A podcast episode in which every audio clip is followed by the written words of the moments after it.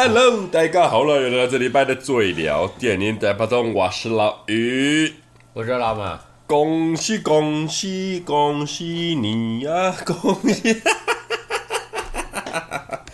今天哈，我们录音的当下是正月十一呀。已经到十一了吗？啊，我现在看啊，正月十一就是我们开工过后，今天是我们十六、十七、十八哦，十一的。对，今天是我们的开工日啊，过了完年的开工日，过完年的开工日，先来喝一杯先，先来喝一杯先。好。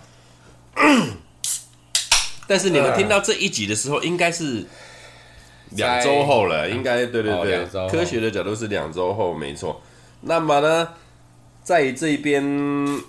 这礼拜要和大家聊的电影啊，是本频道开创以来之后第二部聊的纯台电影，纯的台湾电影。上一部就是两周前我们上次聊到的那个《本日公休》，然后这一次呢，这一部《查无此心》，查无此心，主演的呢是阮经天跟张钧甯两个。比较主要的主角了哈，然后其他的配年的电影，哎，去年的电影，其实这部片哦，呃，这部片是我们讲的第二句台湾电影，但是但是呢，它跟我们前前一部讲的这个《本日公休》这是完全不一样的风格，落差超大的，对，落差超大。那首先呢，我先跟各位在聊这部电影之前，先来讲一个我的小故事啊，呃，你的小故事跟这有关系吗？有有有有这么一丁点儿，一丁点儿，也就是。当年我对这一部电影，也不是当年的，就是那个时候，是相当期待的。所谓相当期待的是，就是那个时候，我记得在刚上院线片不久的时候，我约了我太太去约会，我们要去看电影。看得到？没有，你听我讲完。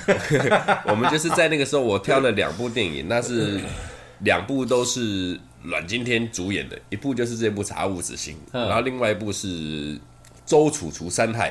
嗯。这两部电影我也不懂为什么会把两个男主角放在同一个档期里面厮杀。嗯，那总之呢，我那时候请我太太说啊，不然你就两部电影挑一部，我们去看。他他当然像你讲的，他挑不出来，他也看不出来。于是呢，我就上网查了一下，因为我们都固定在秀泰影城看嘛，我就看了一下，《查无此心》竟然他没有在所谓的各大戏院上映。就我们所知的，你看，秀泰啊、微秀啊，嗯、然后就是就是就是那几间大间的都没有，没有，它只有在那些 小戏院有上映。啊，或者呃大戏院也有，但是它不是，并不是每一个点、每一个厅都有，可能同档同期的大片太多了吧，所以我们在那时候就只看了，就去电影院看的阮经天另外一部《周楚除伤害》，《周楚除伤害》比他大片。哦。周处除三害是你在各地的那个电影院都有的，但是它不是台片嘛？两部都是台片啊。周处除三害算台片吗？两部都是台片，纯台片啊，纯台片，纯到不行哎！真的吗？超纯，超纯，超纯，超纯。哦。所以后面当呃《查无此心》我们是在 Netflix 上，下面有现在有上。我刚上的时候我就相当感兴趣，一上没多久，第一天、第二天我就约我太太说不行，我们来炸个咸酥鸡，然后。买一些酒来吃来吃来看，然后当然哦，看得很过瘾，没有让我失望。但是我想先问一下哈，像老马哥，你觉得这一部片以台湾电影来讲，一到十分，你给他打几分？好难哦。以你自己的定义，没有没有没有大众的什么？我可以给他到八分。哦，那很高分嘞，还行。没有，我我我的评分标准是这样，不是说这部电影几分，而是这部台片几分哦，以台湾电影下去评价，对对对，所以我会用我心里面的高标十呃台片的高标十分，可能某一部电影，但是我现在可能不晓得是哪一部电影是十分，但是以台台片的方式去看待这件事情，哎，我觉得它可以到八分，它可以到八分。因为呃，应该这么说啦，台湾的电影哦，我们讲近十年间哦，我把我把整个时间轴拉到近十年间哦，真正票房好的电影，呃，我称为它为假象。为什么叫假象？因为你票房好，其实说真的，台湾票房好的电影不不少啊，我我几乎都是票房好，只是我知道，只是他们都是夹带着那种贺岁片的感觉啊，还是什么那种家庭喜剧、家庭贺岁的那一种感觉，让你有票房好。但真正有内容的电影，其实并不是这么的这么的多，票房也不见得这么的好。我觉得倒不用这样想了，就是我们如果用商业角度来看这件事情的话，就是一样嘛。我们之前其实讲过啦，现在大片都进不来嘛，那个好莱坞大片都进不来嘛。那那当然，如果在好莱坞大片在有有可以进来的状况下，还是有一些台剧会出头嘛。问题是。比例就一定会相对降低，嗯，然后在现在好莱坞进不来的状况下，其实台片只要做到一定的水准，它其实就很容易中，很容易中，对，哎，那你说我们要怎么去评断这件事情？你你说，如果很台片跟台片之间比较，我们不能用票房来看待这件事情，因为那跟大环境有关哦，对啊，所以我觉得。就我我会完全撇除那个部分，就很单纯我的个人观影感受来看待这件事情。我觉得台剧普遍给我的力量大于台片。哦，对，可以理解，可以理解。也有可能是我呃，就是我不确定他们是还没有真的掌握到节奏，还是因为我觉得这部片的节奏什么其实都还不错，只是说它有点过于。呃，就像我们那天讲那个上一部片讲那个，我说它节奏超强的那个《金枝玉叶》，玉你说你真的它故事主轴那些，它也没有到很强烈啊，但是它的很多细节都处理很好。嗯，那你说这部片它其实应该要非常丰富，应该要嘛，因为它是悬疑，然后他又在追犯人，嗯，然后呢，它和所有的细节，它其实有非常非常多的分支，嗯，但是你说它有到这么紧密吗？就感受来讲，嗯，没有哎、欸，对吗？那所以你说台湾的，你要台湾导演处理角度的方式，有没有办法去跟上这件事情？因为他毕竟是只有不到两个小时而已，嗯，那他要交代那么多事情，如果他在交一不到两个小时的时间，然后交代那么多事情，那我们的感受有没有可以充满？所以说电影其实很难很难啊，对对对对啊！而且你看哦，你说惊悚，它没有到很惊悚；你说悬疑，它没有到很悬疑。那感觉就是在在走这件事情。你今天如果把张钧甯那一条支线拉掉哦，这部片可能会少掉百分之三四十。哎，我甚至觉得更多，有可能吧？对不对？甚至觉得。但你看哦。但是他的东西是一开始就种下去的，嗯，他的未婚夫自杀造成他心里的阴影，然后造成他很多戏剧张力从那里去发挥。哎，如果这个条件抽掉，这部片还剩什么？就没。但是他明明就没有，这跟故事主轴没有关系。呃，对，对不对？既然老马讲到这边，好，给各位还没看这部片的听众稍微 解释一下剧情。一开始就像老马讲的，张钧甯是个警察。然后呢，她有一个忧郁症的未婚夫，然后饮弹自尽之后呢，张钧甯就一直在一年之间，在她老公的呃未婚夫的这个自杀的这个阴影之下活着，啊，也没有做到他警察的角色，他停留停。然后呢，差一点也要饮弹，对他一点差一点也要自杀，可是就在他自杀的前一戏，大概前二十八秒左右。差不多，差不多，差不多。发现了一具无名，发现了一具无名的外籍女尸啊！那这个外籍女尸呢？后面就是啊、呃，我这边再讲的更详细一点，就讲到的开端，就讲到这边。这个外籍女尸的死因是因为她的没有了左手的无名指，跟她的心脏都被挖掉了，就是整具尸体是完整的，只有她的心脏跟无名指被挖掉跟切掉。那这一部片呢？呃，我觉得这个到爆雷是无所谓了。反正这部片的“查无此心”真正的含义就是相当于它的文字面的叙述，就是真的查无此心，找不到这颗心。然后呢，我觉得这部片它很好的是，它把杀人者营造的有一个故事性，跟他的杀人特征是有一个。悲剧人、受害人的角色，对，然后甚至我觉得是那种有点极端的罗曼蒂克，呃，罗曼蒂克我感受不到啦。不、哦，不是不是，我应该不是讲罗曼蒂克，但是就是有点悲剧的那种，呃，情情，他很针对这个爱情跟怜情，就像这部片很重要，就是说，为什么我要把我所有人的无名指跟心脏给挖了？第一个，我要留有你的心；第二个，因为在哦，我很喜欢这部片的一个镜头，就是当那个法医说，在我们还没发现所有人体科学的。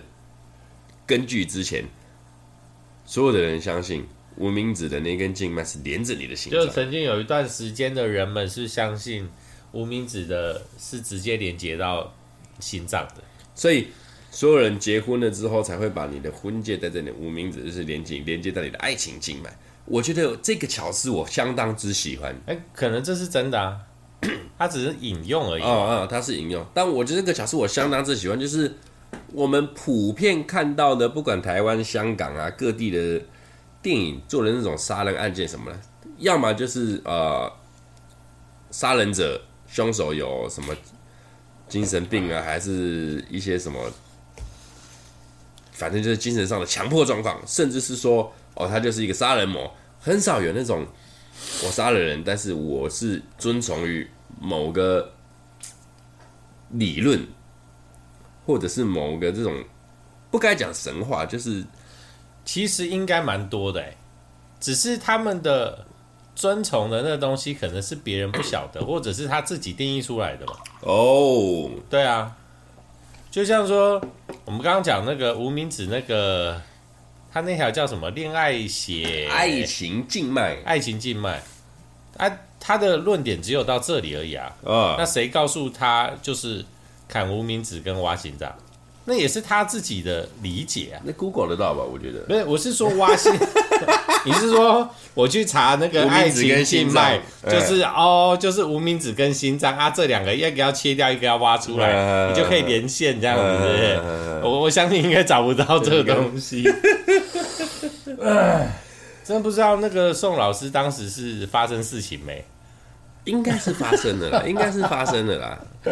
我这样会不会跳太多？应该是观众的，就是那个那个法医是那个啦，宋宋少卿啊，宋少卿老师的演绎这个法医的角色。那那时候据我所知，应该是发生事情了，但这不重要，这不重要，发生什么事情啊？大家有兴趣的要自己去 Google。我们就我们频道以谈论作品的美好为主，不聊八卦。OK，然后呢，开始聊这部片的之前呢，我先想讲一个。我们只讲角色，因为我深信很多人还没有看这部片。嗯，不要爆太多。我们只聊，就深聊了张钧甯跟阮经天两个人就好。我我先讲一件事情，就是关于暴雷这件事，我没有要爆雷，我只是在讲述暴雷这件事情。其实我觉得啊，当一部片够好，我就算暴雷。又如何？那没没没没没，我觉得，我说真的，这是哦，可能跟可能跟那个他的类型有关。哎，是。如果说跟类型没有关，其实大部分的就还好，其实就爆雷没有关，因为其实大家可能 maybe 我我那个一开始我就可以知道结局。或者是我进戏院，我就是要期待这个结局的。嗯，那我到底爆不爆有什么差别？所以，所以你以那种破案、侦探、悬疑这种的，尽量我们以往不爆雷那个方向去进。但是好，譬如说我我讲一些，就是如果这部片，我一开始我就告诉你凶手是谁，其实我觉得对整个观影体验来讲一点差别都没有。些许有差啦，不，我我我我觉得那是比较，就是。那个有一部有一个台剧是那个模仿犯啊，模仿犯，我觉得就有落差。哇，那个超超震撼呢！我当时看到的，就是因为反转反转，震撼到不行哎。对嘛？我觉得那个才有差。但是如果说只是一部电影，然后它其实它的重点根本不在这儿的话，我觉得还好，而且稍可能。在他们中间开始在确认，就是已经讲到生日这个条件的时候，应该已经有完了、啊。不是不是，我不是我不是要说我自己，我没有我没有想到，我是说讲到这个条件的时候，就有人应该可以想到可能稍微智商高一点的，对柯 P 等级的那种，把剧片剧把剧里面电影里面所有的可能的人物挑出来啊，他们也才四个人啊，三个人而已啊，也没有啦，哦，对嘛？因为角色本来就不多啊，他如果硬生生要生一个跟前面剧情完全没有相干的角色，就有点太粗了。那其实有啦，其实很多人可以猜啦，很多人可以猜。好啦，不敢不敢，我们反正先来聊聊。我觉得哈，我先一起聊。张钧甯跟阮经天在这一起的，像我们我们好几集在聊彭于晏的时候有聊到，他们算是同期的啦。阮经天啊，张钧甯、彭于晏他们这一起算是同期的，但是我一直有一个疑问，路线不同。呃，我说出道差不多同期，我一直有个疑问，就是说奇怪，呃，我在看《周楚除伤害》的时候，我看到阮经天跟这一部的阮经天，我觉得其实阮经天，哦，在讲他以前啦，偶像剧不讲，他之前的那些哦，我们包含讲台剧的艋舺啊，台湾电影之前的艋舺，还有甚至说他之前的有一些去参与，也去香港演的一些电影，其实他是有实力的，而且我觉得他 很自然。然后再讲到张钧甯，我对他的印象，老实说了，除了《痞子英雄》以外，再来第二部就是这一部了。当然，他不妨有去大陆去演一些什么宫廷剧什么什么的，不啦不啦。只是我心里的想法就是说，哎，这两个人很久没有在台湾的，不管是戏剧或者是电影，这两个人很久没出现了。然后突然出现爆这一部，又在水准之上。让我不禁想，他们前几年都在干嘛？只是说，呃，这部片我没记错的话，好像是张钧甯，他是制片人还是剪纸还是什么来着？是吗？对，好像是，或者是出资，他还好好像投资什么样的？因为我曾经看到某一个，哎，好像也是那个，我看过他们宣传啦，也是上那个 YouTube 节目去宣传。他好像是制片人，然后他找阮经天去演的，我记得是这样子，我记得是这样子。然后呢，这部片，呃，我觉得啦，阮经天算是整部戏里面演绎跟发发挥的最好的。嗯，我觉得比张钧甯好一点。但也不能说好，因为我觉得张钧甯他有点，呃，我我觉得这部片里面对我来说，他们没有得比较。然后如果说是阮经天的话，我这样想想，从以前开始看看他，对你第一部对他有印象的是什么？蒙甲吧，拜犬女王有没有看过？有，但是就是就是那种虾剧啊，不聊那种。呃，对，好。然后呢，拜犬女王，然后还有，然后再就是蒙甲嘛，对，然后在这一部嘛，对我来说，其实一个重点就是我我觉得我们我们前面讲过啦，就是演员分几个等级嘛，就是到他们这个有能力有实力的演员，但是其实真的要深究的话，不能说深究，就是一个自然，哎，就够了，他没有办法像。那个梁朝伟一样眼神演戏，他做不到。当然，但是自然，我觉得张钧甯在呃，他应该也是这个等级的。是，只是说这部片里面他稍显太复杂。啊，所以你如果拿他们两个来比较的话，你会觉得好像张钧甯就是没有那么到位。因为他的角色有一点稍显复杂。哦，我我觉得是这样，所以对我来说，在这部片里面，他们两个没有得比较，我觉得都很好，然后也都可以完全的释放他们该释放的东西。对，我要讲的另外一个人，你一直看不惯的那个 那个妹妹，那个蔡伟，警大第一名，那个警大第一名的蔡伟，尬尬爆，你觉得他尬爆？我真的觉得他的尬是他演出来演出来的尬，所以我觉得他应该是这部片里面其实是演绎的必须要花最大心思去演绎的人哦。我觉得是这样啊，搞不好他还是很，因为他其实作品很多，但是呃，他就是那种清纯美眉的角色啦。你从外形上来看，不代表人家没有演技啊。对他的他的作品在之前也不少啦，有他作品我看不少啦。对啊，所以什么什么姐姐什么的，你看一起也有，然后那个亲爱的坏蛋也有，然后做工的人也有，都有啊。嗯，那你说他真的在这部片里面的尬，还是因为他自己本身的条件真的尬，还是演的尬的？我觉得他应该是比较偏演的尬。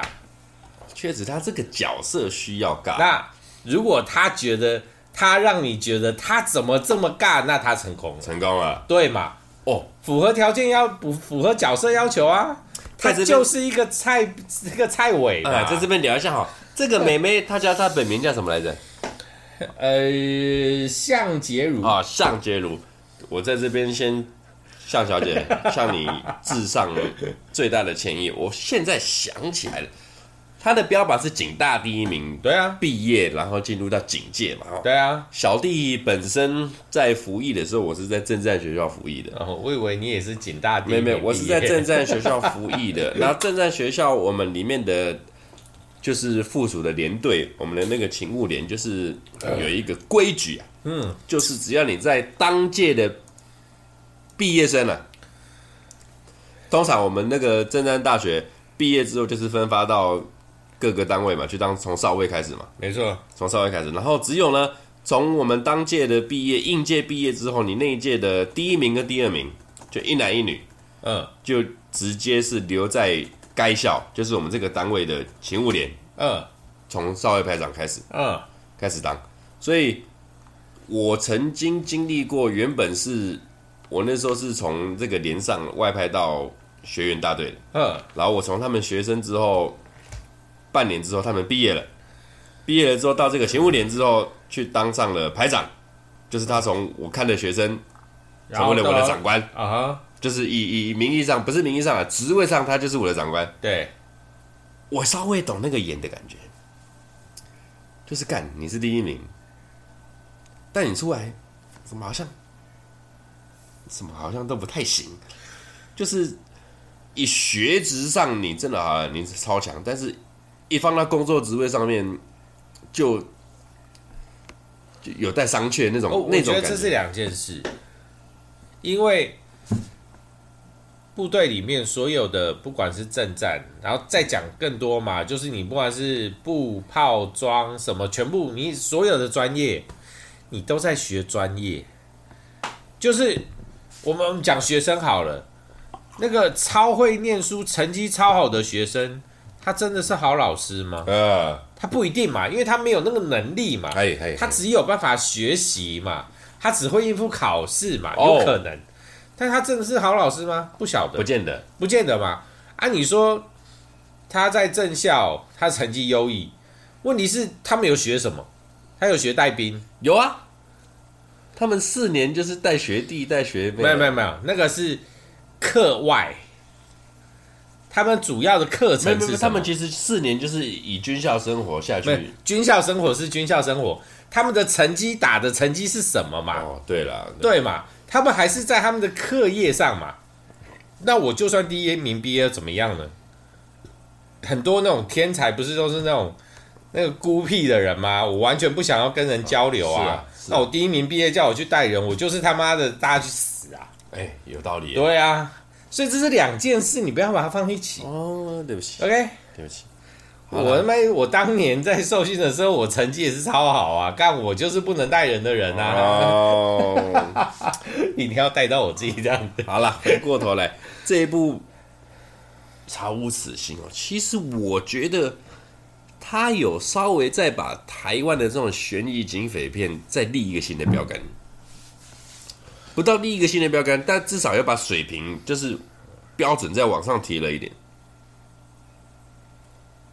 不管是整个故事主轴跟它的拍摄的方式，以台对，我们就针对台湾电影来说，以台湾电影来说，我我觉得啦，第一个可能是题材少，因为 这几年台湾台湾的电影很多都很厉害，不管是孤味啊，呃、那个但就是就就像我讲的，台湾电影就是数量不多，然后种类当很多的时候，你没有办法去比较。但是因为对我来说，我觉得台湾的戏剧反而在这几年就是很强。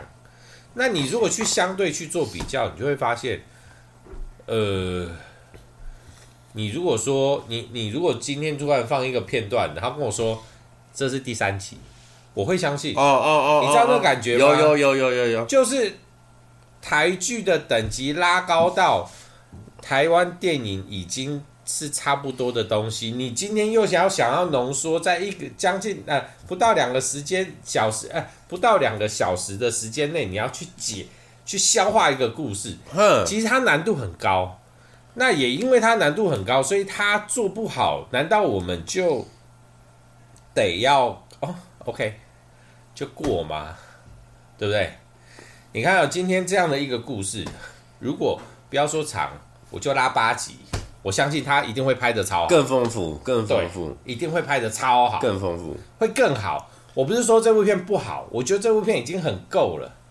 但是如果它变成八集的台剧，可以再拉往上拉，一定会更好。可以再往上拉。对啊，而且这部片我最喜欢的是，我们常常在讲啊，台湾最近的题材终于有了很大的所谓变化。就像我们之前聊的，呃，台湾的电影啊，《鬼家人》这种同性的题材，甚至说到啊，最近很红的影集啊，那个《爱爱内含光》呢，也是 Netflix，他们有这种。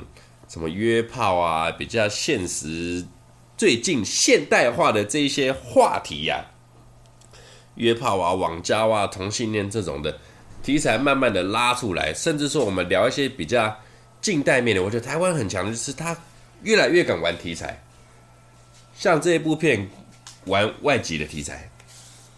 哦，那个真的是，因为两边都很外籍的题材，其实是很黑暗面的东西。没有，其实我们就我们不要讲说现实层面是什么，就是剧里面其实很明显可以看到嘛，被杀的是因为是逃跑的外劳，哎，那逃跑外劳也不想被警察抓到，所以没人会去帮警察办案，然后协助人也一样的条件嘛，是，所以永所有的人都是跟警察对着干，就算警察真的很想一心要抓到凶手。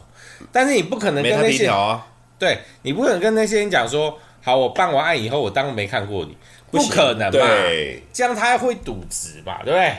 那你要那些人怎么干？渎职，他讲渎职，那个字渎职，哇，我就是你要那些人该怎么办？我该我我该找事情的真相吗？还是我就过着我原来的生活？你知道那个真的超难。其实我觉得台湾最近很喜欢，不是很喜欢了。我很喜欢了，我很喜欢，就是终于敢把这些台面下的东西拿出来玩了，外籍呀、啊、贪污啊等等的政治题材，以前是台湾电影不敢弄的，同性题材等等，一定是慢慢的越来越广啊。我觉得就是有没有要拍，跟他们有没有那个想法。因为我觉得很多事，他们不是不敢拍，而是没有想法。嗯，因为我就是在这个时代下的人，我就不是接收这个这个范围讯息的人，那我怎么拍得出这些东西呢？我拍不出来嘛。你说有一个有一个要一个那个呃，这个导演很有才华啊，但是他是直男，他他的身边可能可能，我觉得这个是不会发生。但是，譬如说我们设定他，他就是没有任何认认识任何一个。那个同志界的朋友没有，他有办法拍出这种电影吗？他拍不出来，对，因为他没有办法体会，这合理吗？对啊，所以我觉得那个是大环境造成的。那当大环境开始慢慢的开放的时候，大家接触到的东西越来越广，那他们当然能做的事情会越来越多。但我我真的很喜我我我非常的举双手赞成，我乐见其成的，因为其实我说真的，很多事情。都必须要透过一些艺术的东西、艺术的作品、艺术的电影、艺术的戏剧，把它呈现出来，我们才会发现它的重要性。外籍义工，说真的，在台湾多少年了？失联义工那些什么非法劳工等等之类，在我们所有人的身边都充斥着。那呃，你要说他非法吗？在行为上，他确实是非法，但是呢，嗯，很多来自各个角度，他为何非法？跟他，我讲比较现实的哈，这个人非法跟不非法，他所得的收入是相当的不成正比。我 我因为我我在业界的关系，在我我们所处的业界。所以我们其实很常接以前呐、啊，现在比较少。我们很常接触到外公，呃，外那个移工。哎然后呢，对我们来说，他们是不是非合法的？对我们来说一点都不重要。重要的是什么？重要的是他们肯不肯做，跟厉不厉害。哎在他们的专业上。但是我说真的，我认识几个厉害的。都是逃跑的，都是非法，哎，因为他们为了要赚更多的钱。因为我认识合法的，哎，我知道合法的，因为我朋友在，就是他们有做在在工业有一些公司，嗯，就是他们需要一些义工，外籍义工，然后就是你看那些义工，我觉得他们真的是超拼。早上呢，正常上班时间有一份工作，然后呢，下班以后。他们会到另外一间公司继续加班，在合法的条件下，而且都是有人中介的，对，他们超频。然后，但是呢，他们赚的都是很微薄的，微薄，对，很微薄的薪水。那为什么要逃？我我我，其他人我不知道啊。不管是因为环境不好，还是雇主对他们不好，还是什么，我我不晓得。还是因为他们要逃离那个时间的限制。但是我印象深刻。有一个我们配合的厂商，他的他底下有一个外籍老公，他底我呃我认识的那个朋友，他手底下只有两个人，其中一个就是外籍老公，嘿，他的技术之好啊，然后他就他们老板就是靠着他跟另外一个人两个人就帮他做事，他就够了。打天下，而且就是你知道他领的钱啊，有的时候都会超过我的月收入。哇，就是因为他们事情很多，然后要加班。一个外籍义工，他一个月可以领到八九万。哇，哎、欸，你知道那个八九万，我不管他是泰国还是哪里，印尼的，那个寄回去那个钱是，你知道？哇啊！但是呢，就然后外籍义工，他呢，他不容易被抓到，因为他只要不讲话，你根本不晓得他是外籍义工，因为他比我还白。戴个眼镜，我我说真的哦，他比我还白，戴个眼镜，然后比我还要瘦，然后呢，就是那个在，然后就感觉上就是那个很文青，这样白白净净的小白脸，就顶多是原住民，顶多是原没有，他连原住民都没有，因为他很白，所以他不会被发现，他只要不讲话，你都不会觉得他是外籍移工。不是你这样讲，各位你想象一下老马的感觉，他老马。有点半半半外籍，半阿三，看起来像。我他妈上次在半夜在高雄，然后去出差，在路上走，那个大概凌晨四五点吧。被人家讲泰国话，没有没有没有，我是被警察拦下来，然后他说你要去哪？我说我刚停好车，我要去饭店，我来这边出差。我拿身份证出来，他以为我是外籍工，我操！OK fine，外籍移工要这么胖也不容易啊。因为其实真的外籍移工的朋友们来台湾工作，说真的，就像台湾人去澳洲一样，一句话了，啊，对，为了，为了钱，对对，就是为了钱，对，就是为了钱。我我我把刚刚的故事补完，后来那个朋友他还是不小心被抓到，然后被遣返，他老板愿意多，好像。他花几万我忘记，而且要等三年，然后可能要花十几万，然后才能把这个人合法的请回来，合法的请回来，这是他们的作为，所以他们其实也是有很厉害的啊。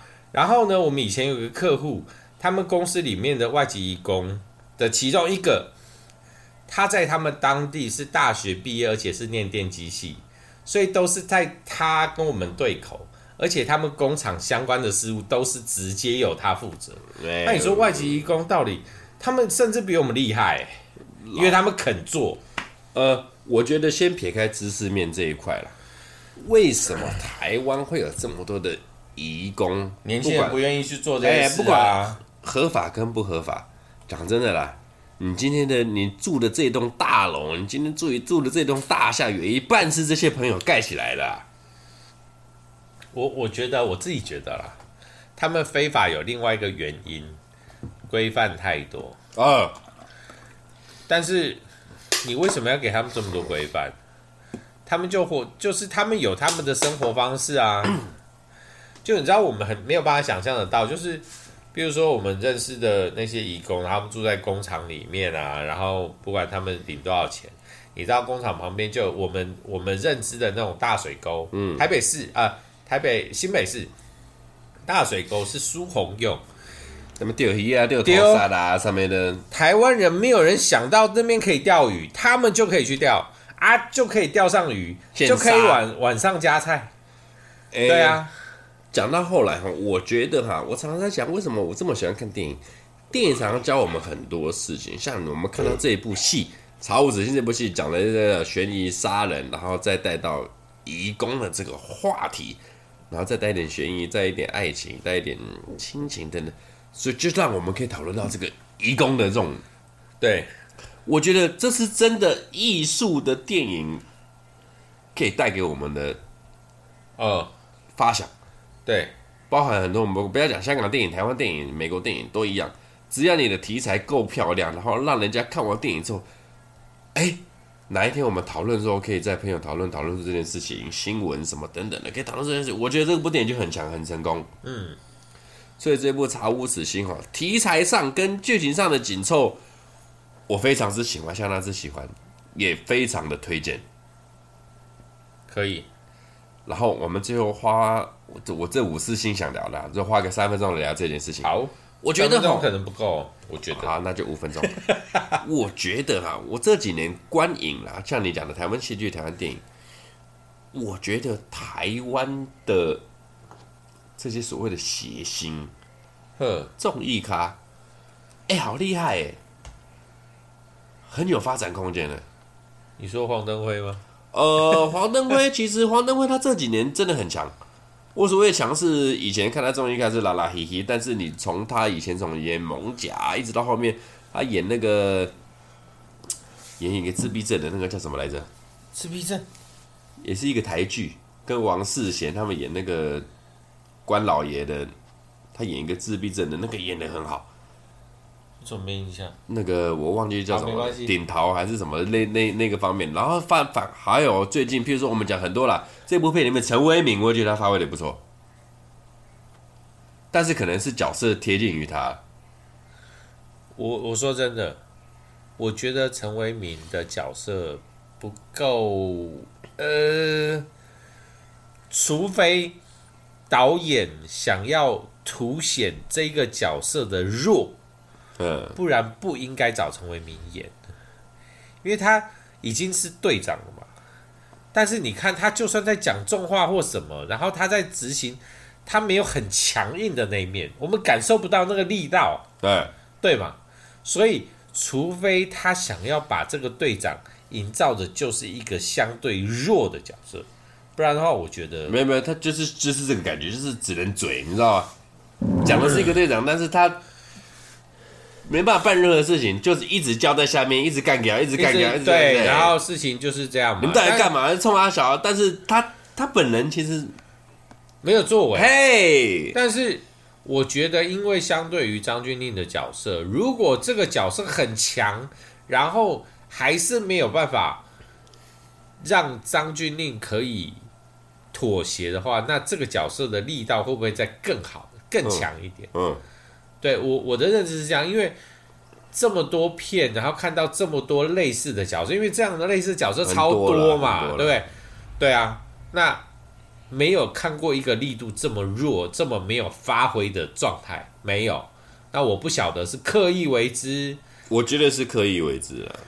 但是我觉得可能不是，因为就我看这么就是，然后活在台湾这么久，看陈伟霆这么久。我不觉得他有那个力道，可以把这个角角色发挥到非常有，发挥到非常有力道的状态。我不觉得啦。嗯哼，那也有可能是刻意为之。I don't know。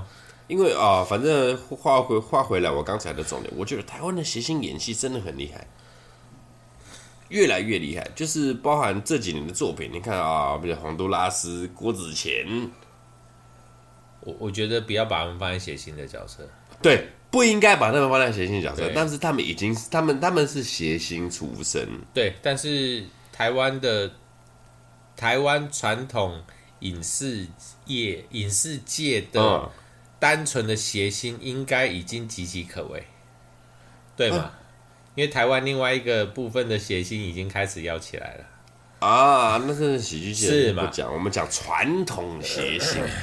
哎、啊，干讲到这个，我们聊最后一分钟，三分钟，没关系，我们可以再聊十分钟啊。呃，不讲谐星啊，我们讲台湾的戏剧咖。嗯，我认真讲，这几年呐、啊。游安顺啊，嗯，不简单。但是我说真的，你不觉得老一辈的人都差在蛋吗？何解？他们经历过以前到现在那个年代，然后到现在，就像说我我要讲的最主要要提到的事情是 Me Too。哦，谁就爆了？平时不做亏心事，对，半夜不怕。问题是敲门，你看，连那个黄子佼都爆了。你做，你做了一辈子的好人，你只要有一天，你有一天，不管是喝多了，还是哪一根筋不对，你做了一件错事。